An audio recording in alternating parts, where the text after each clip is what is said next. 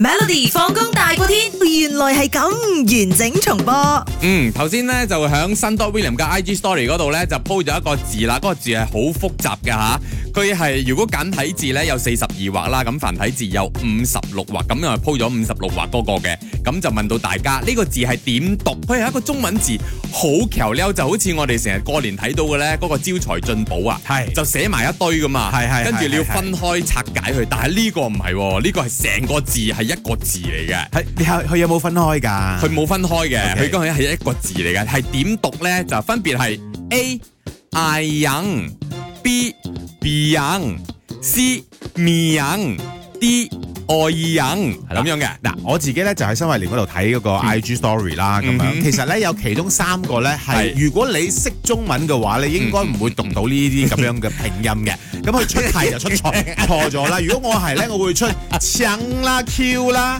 誒搶好簡單喎，係搶有啊嘛呢個字。搶冇啦嘛。個問題就係你明唔明啊？搶所以我就唔會揀個答案咯。餅都唔會有 㗎，餅可以接受到，可以有㗎對，餅是可以的，所以我就揀咗 B I A N G，即係 B 嘅冇錯，佢係答啱嘅。誒 Yeah, yeah 但係啊，你睇我 IG story 嗰度睇到咧，都有略略咧，即係錯嘅答案都有人揀㗎。嗰啲同你一樣啊嘅撞咯，去撞啦。思想。 佢就可能有咁嘅字。嗱，我解釋翻呢個字咧，其實我響誒響倫倫敦嗰度咧，見過一間唐人鋪中誒誒中餐廳咧，係淨係寫呢個字嘅。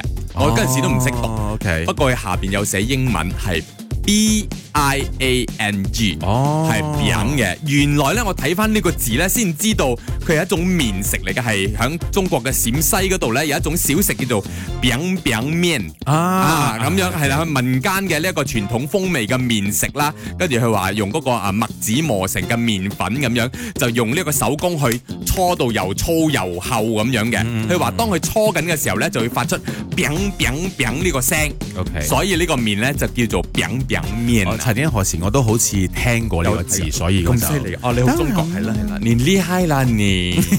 每逢星期一至五傍晚四點到八點，有 William 新偉廉同埋 Nicholas 雍舒偉陪你 Melody 放工大過天，陪你開心快樂閃閃閃。